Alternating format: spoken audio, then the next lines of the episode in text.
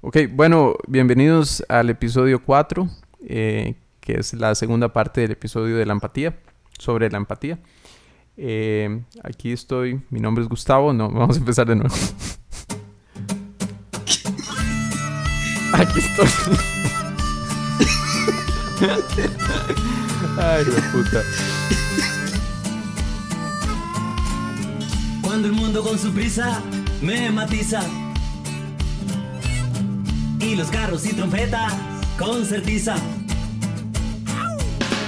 Cuando el río con su canto ya me avisa que el dolor y los problemas me visitan. Y sentado en una acera me analizo. Siento el alma como un niño asustadizo.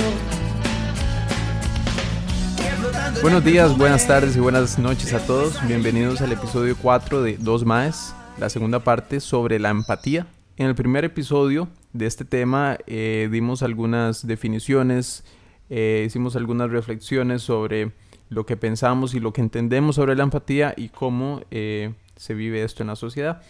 Ahora, este, esta segunda parte, la idea principal es traer algunos casos intentar entender cómo se ve la empatía desde la sociedad en estos casos. Eh, bueno, mi nombre es Gustavo y estoy aquí con Gabriel. Buenos días, Gabriel. Buenas tardes. ¿Qué me dice? ¿Qué me dice el famoso chupacabras de Brasil? aquí eh, ya un poquito, está un poquito más caliente hoy. Ya pasó el frío. Sí, sí, sí, acá también unos aguaceros bastante fuertes, pero muy contento de estar conversando sobre los casos, eh, se nos queda corto el último episodio y hay, cosillas que queríamos que no se nos quedaran por fuera de este análisis o de este debate. Y para ya entrar en materia, Tao, nos quedamos eh, haciendo un resumen en que damos por correcta la definición de que la empatía es esa participación afectiva que podemos llegar a lograr con otra persona a pesar de que vive en una realidad ajena. Eh, dicho esto, empezamos a debatir sobre varios puntos. Eh, es que si se podía o no se podía trabajar, si se podía o no se podía incrementar esa capacidad. Eh, dimos, nos aventuramos en mi caso a dar una serie de pasos. estuvimos debatiendo sobre si era un resultado o un medio para poder llegar a convivir en sociedad. Y finalmente mencionamos unos casos puntuales que nos gustaría eh, de comentar acá para ver también ustedes qué piensan. El primero, relacionándolo más que todo con un tema de si realmente la gente puede ser empática o si es más un tema de presión social, es el lamentable caso de George Floyd, eh, sucedido en este mes en Minneapolis, donde ha sido toda una revolución, eh, muchas protestas que se han presentado alrededor de la muerte de eh, este señor. Lejos de entrar en, en el debate de qué fue lo que pasó y lo que ha generado, lo queremos ver desde un punto de vista de empatía y como este caso, también mencionábamos en México. En México esta semana le prendieron fuego a un policía. ¿Por qué le prenden fuego a un policía? Porque en algún momento asesinaron a un preso y entonces como protesta social eh, la gente se sale de sus casillas hasta punto de que le prenden fuego a una persona. En Costa Rica tenemos el líder sindical Albino Vargas, que también en unas protestas esta semana eh, lo detuvieron. Y acá en Costa Rica hay mucho como... ¿Cómo le podemos llamar a eso? Como que se vacila con el hecho de que lo hayan arrestado. Dicen, al menos hay algo bueno que fue que arrestaron al Albino. Pero como una situación que es incómoda, como una situación que no es algo agradable, hay gente que sí lo ve como algo positivo. Entonces, ¿qué, ¿qué, pensás de esos, de esos tres casos? Bueno, inicialmente a mí lo, que más me causa eh, curiosidad eh, en el primer caso es eh, cómo diferentes personas de diferentes contextos socioculturales que han vivido, que tienen realidades diferentes, se unen y se siente una conexión afectiva ante una causa, que en este caso son las protestas en contra de lo que sucedió con, esta persona en Estados Unidos. Y bueno, ahí es, eso es empatía, o por lo menos yo lo veo como una cuestión de empatía. No sé qué piensa usted. Creo que mucho es, sí, eh, soy empático ante un sufrimiento de una familia, ante un sufrimiento de una raza, ante un sufrimiento de muchos derechos que no se vienen respetando y eso a mí como un ser humano me afecta. Quítele el color de piel, eso es un tema de que entonces sí puedo ser em, afectivo, puedo comprender que sí me afecta emocionalmente una situación y entonces me levanto y estoy dispuesto a protestar eh, de distintas maneras para tratar de que eso no suceda. Y pasando al caso en México, también. Eh, lo que pasa es que el caso en México, yo pienso que ya viene sesgado por lo que está sucediendo en Estados Unidos, ya hay un, una presión aún mayor porque entonces se ve que hay gente que está luchando por los derechos de otra persona. Entonces ya hay como, como una presión aún mayor de que si hay gente que está saliendo a las calles a pesar de la pandemia y hay gente que está levantando la voz, que hace protestas, que quiere hacer ver una mala práctica, entonces se tira a las calles, tal vez para replicar lo que está pasando en otros países. Em, que está bien que le hayan prendido fuego al oficial, definitivamente no. No es un acto empático. Em, está atentando contra la vida de otra persona y nos salimos de lo que realmente indica la empatía, que es esa capacidad para poder comprender lo que otro contexto está sintiendo. Al final el policía está haciendo su trabajo y yo como protestante no tengo la capacidad para ser empático y comprender que él está haciendo su trabajo. Y al final que la persona que está ahí al frente no fue la que asesinó. Y aunque lo fuera, y ya eso es otro tema, tampoco da derecho a echarle, eh, echarle gasolina y quemarlo. Ok, no, y, y, y, yo concuerdo en, en, que el acto lógicamente se salió totalmente. Pero usted coloca un punto importante y creo que solo, solo está poniendo una parte, que es que eh, usted está indicando, bueno, sí, los policías están haciendo su trabajo, pero en realidad están haciendo el trabajo que tienen que hacer. Ese es el punto, porque se, se habla de esto, o digamos, está, esta situación totalmente fuera de, de, de, una, una, realidad normal, ¿verdad? Que, que, le prendan fuego a alguien, pero también está todo lo, lo, que, lo que viene atrás, que el, el, abuso también de muchos policías, de la autoridad. Entonces, en sí, ¿dónde está el, el, el, punto de equilibrio? Porque es cierto, los, los policías están haciendo su trabajo, pero lo están haciendo como tienen que hacerlo. Los protestantes están protestando ante, ante, ante una situación válida, pero lo están haciendo como deben hacerlo. Yo creo que el, el problema aquí, y yo creo que aquí ya nos salimos totalmente del, del, del tema, es, eh, bueno, eh, dentro de las dos partes cuál, cuál es lo correcto o, quién está haciendo lo correcto y quién no, ¿verdad? No sé. Pero, pero me parece que hasta cierto punto, digamos, los policías está bien, están haciendo el trabajo, pero están haciendo de la forma correcta o lo que deberían hacer. Bueno, yo creo que no tampoco. Lo que pasa es que yo, yo no siento que nos estemos saliendo. ¿Por qué? Porque eh, ¿cómo, ¿cómo un policía puede ser empático con una realidad ajena a la de él? como un protestante puede ser empático con una realidad ajena a la de él. Al final es un llamado a que se piense en qué es lo que está viviendo la otra persona.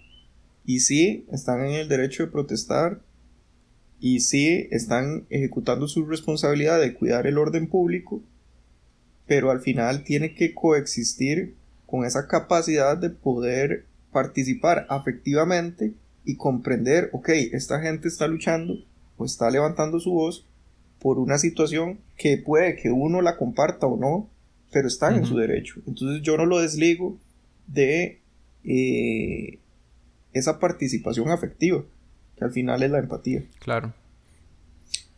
¿Y, cuántas veces estado en el ambiente familiar o en el ambiente laboral vivimos esa misma situación? Es decir, tenemos compañeros de trabajo que tal vez, compañeros y compañeras eh, de trabajo, que tal vez no les gusta lo que están haciendo, pero tienen que hacerlo porque necesitan llevar el sustento a sus familias. Sí. Entonces, eso le da permiso a esa persona de comportarse mal o andar de chicha. No, definitivamente no. Pero ahí es donde entra la empatía que nosotros tenemos que mostrar para comprender que esa persona puede tener un mal día. Que el famoso, la famosa persona que me pitó en la calle puede que venga de la casa estresado porque la mamá tiene coronavirus y no tomárselo personal. Y, creo que es lo rico de, analizar situaciones simples, o sea, que, a veces uno va al supermercado y la cajera lo atendió mal. Y entonces uno lo primero que piensa es, pues puta Salma, eh, ¿para qué la tienen contratada? Deberían darle un curso de servicio al cliente. O el guarda de seguridad no lo trata uno bien, entonces eh, ya uno va y pone la queja. Y entonces andamos muy reactivos, andamos de, de, que estamos esperando que cualquier cosa con la cual no compartimos la ideología o la manera en que se, en que se ejecuta para de una vez explotar y llevarlo a un punto donde en ningún momento pasó el cuestionamiento de estoy siendo empático. Y creo que eso es el, fin principal de este podcast. Que primero entender qué es eh, de una manera sencilla, no de una manera teórica. Y segundo, cuáles son esos momentos de verdad a los cuales nos enfrentamos día a día, donde podemos llegar al final del día y decir en qué situaciones fui empático y en qué situaciones no fui empático y no vamos a ser perfectos y a pesar de que hablemos esto probablemente hoy en la tarde o en la noche o pasado mañana o durante la semana nos mostremos como personas no empáticas. Pero el ser conscientes y el ser capaces de darnos cuenta cuando lo estamos logrando y cuando no es lo que nos va a llevar a ser mejores personas y mejor sociedad. Sí, bueno, ahí hay una cuestión, ahora que usted lo menciona así, eh, que hay que diferenciar el hecho de a veces no ser empático también no significa que, la persona no sea o, sea o no tolerante o que sea irrespetuosa. Y, yo creo que eso es algo importante porque la empatía hasta cierto punto es como el paso al frente. Pero yo puedo mantenerme sin dar un paso atrás, que sería eh, la intolerancia y el irrespeto. Me puedo mantener fijo, ¿verdad? Así, así, así lo veo yo. Entonces, hasta cierto punto, y, se vuelve al debate de si debo o no, o sea, que si el ser empático es una obligación o no. Yo no creo que sea una obligación, inicialmente porque también es algo que hasta es difícil de, controlar o, de, ejercitar. A veces no se puede ejercitar porque simplemente no, he pasado por una situación similar y no la entiendo, o sea, no la comprendo. Pero es un punto totalmente aparte a ser irrespetuoso, a, a ser intolerante. Y otra cosa importante ahí que usted mencionaba, eh, siempre, o, mejor dicho, en algunas situaciones, vamos con la mentalidad de ganar o perder. Yo voy a expresar mi punto y voy a escuchar el detado y al final quiero llegar a ganar o perder. Y eso está mal. O sea, hay contextos y hay ambientes donde sí, y, y eso me lleva al glosario de hoy, Tao.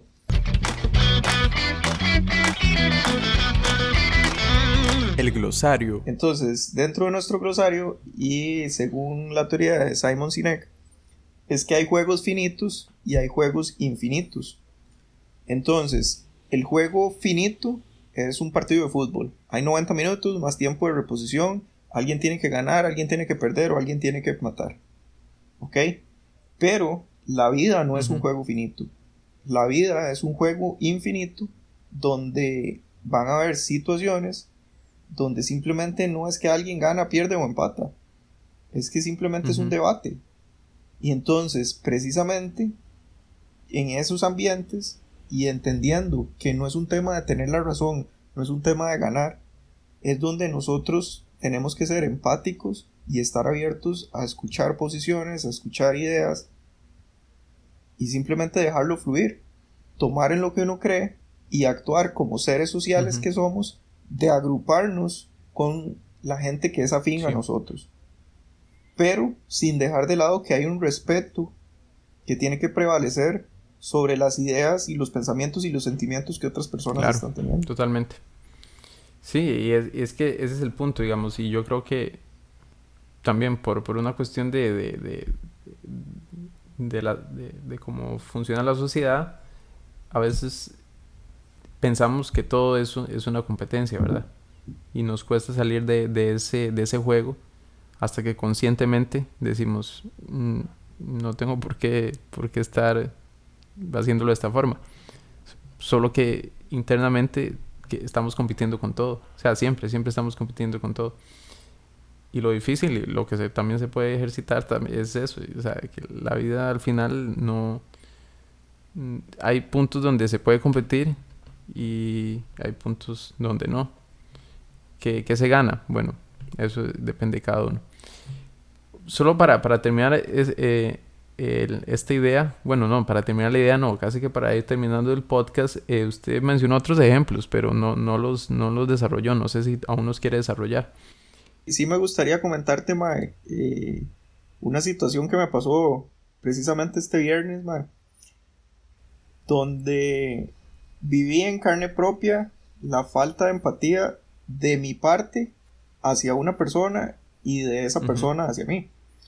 Con todo este problema que estamos teniendo en fronteras, eh, y, pongo un contexto rápido, tal vez a la gente que, no está al tanto de la situación, en Costa Rica, por todo el tema de COVID, se pusieron unas ciertas medidas que causaron grandes filas en la frontera con Nicaragua y con Panamá. Con Panamá se llegó a un acuerdo rápido, con Nicaragua no tan rápido. Eso hizo que las filas se incrementaran y bueno, en uno de nuestros almacenes, ya cuando empiezan a llegar todos los transportistas, eh, hay muchos camiones que también llegan a nuestro almacén. Resulta que eh, una empresa que está al frente, eh, de hecho es una institución pública, puso unos conos. Y al camión le faltaba medio metro, literalmente medio metro, para poder terminar de dar la vuelta e irse. Entonces, voy yo y hablo con el representante de este lugar y la respuesta de él fue, ¿cómo me garantiza usted que si esos camiones pasan esos conos, no me van a contaminar a toda mi gente de coronavirus? Yo no podía creer lo que él me estaba diciendo porque, primero, eh, era medio metro.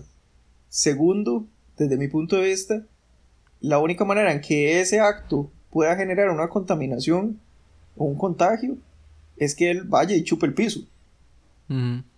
¿Ok? Entonces en mi cabeza no entraba cómo una persona podía ser tan ignorante en cuanto al manejo del contagio, se atrevía a obstruir la vía pública por un, por un razonamiento totalmente ilógico, por un razonamiento que lo que generaba era xenofobia, porque incluso él empezó a decir, es que todos estos camiones vienen de Nicaragua y todos los choferes vienen contaminados. Entonces, realmente es un reflejo de que la gente, por una situación externa, se está saliendo y está dejando de lado la empatía. ¿Por qué? Porque es un tema de me salvo yo, me salvo a los míos. No importa si lo que yo estoy pensando es racional o no, yo tomo las medidas que me dé la gana para protegerme. Y entonces, a la mierda la empatía, a la mierda el respeto, a la mierda la tolerancia, siempre y cuando lo que yo crea que es lo correcto se haga. Ahora, ¿por qué digo que yo también fallé en la, en, la parte de empatía? Porque ya yo me alteré y yo le dije, caballero, disculpe, pero lo que usted me está diciendo es risible y no tiene ningún sentido lógico. Y él se ofendió. Y eso en la noche me hizo pensar, ¿por qué, ¿por qué yo utilicé la palabra risible? Y yo lo hice de una forma despectiva. Entonces también hay un elemento que estamos, bueno, que yo dejé por fuera, que es la ignorancia. Yo estoy asumiendo que él sabe que la única manera de contagiarse es si va a chupar el piso. Pero en realidad no sabemos. Entonces a mí también me faltó empatía de comprender que tal vez exista un poquito de ignorancia. Y, de verdad no digo ignorancia como algo malo, porque todos somos ignorantes. El, problema de la... El problema en ese caso de la ignorancia es cuando usted no es consciente de la ignorancia, también, ¿verdad? En general. O sea, cuando usted sabe que no sabe de algo, eh, las cosas cambian. Em, pero bueno, quería compartir el caso porque definitivamente vi muchas cosas. Vi cómo dos personas se alteraron, vi cómo hubo xenofobia, vi cómo no privó el razonamiento, no hubo una comunicación fluida y al final ni siquiera pudimos terminar la conversación porque en el momento que yo le dije que lo que él opinaba era risible, él cerró la puerta y me dejó hablando solo. Entonces, todo eso se genera por una falta de empatía. El chofer se sintió aislado, yo me sentí ofendido, él se sintió ofendido, no fluyó la comunicación y al final no logramos quitar los conos. Entonces, ¿cómo? Volviendo al ejemplo que mencioné en el podcast anterior, debemos tomar nuestro machete, nuestra comida, nuestra agua para meternos a la selva. Entiéndase que vivimos en una sociedad, tenemos que equiparnos con empatía y tenemos que poder lidiar esas situaciones de una mejor manera, que no ponga a la gente a la defensiva. Totalmente. Ese, y, y esos, todos esos ejercicios al final que, colocamos aquí, eh, muchos son de, de, la experiencia personal, pero nos gustaría también saber qué piensan ustedes sobre esto, que en qué momento han sentido que, que la, la empatía fluyó o que la empatía no se dio y nos pueden escribir entonces a dosmaescostarrica.com y compartir, compartirnos todas esas experiencias. Eh, no sé si... ¿Qué, pasó con nuestro, ¿Qué pasó con nuestro dominio, Tao? ¿Cuándo vamos a tener dos arroba dos eh, hay, que, preguntarle al de finanzas. Eh, entonces, ¿hay alguna conclusión, Gabriel, que usted quiera colocar? ¿Alguna definición o algo que para terminar con este episodio? Sí, quiero cerrar con, una definición muy mía. y traté y me di la tarea de, de tener una definición de empatía. Y lo defino como capacidad de mostrarme interesado genuinamente por la situación o sentimientos de otra persona. Perfecto. Bueno, eh, para mí, o la definición de, de, empatía, o como yo lo entendí después de, esta conversación es la capacidad de sentir lo que los otros sienten. Y, creo que, bueno, eso fue lo que me dejó a mí. Eso es lo que siento.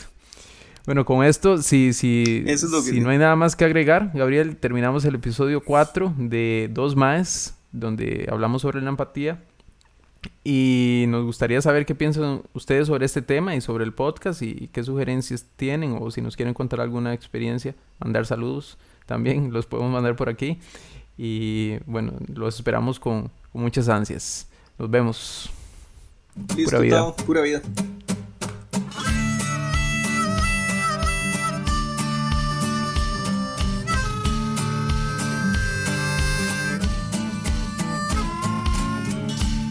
Mundo con su prisa me matiza.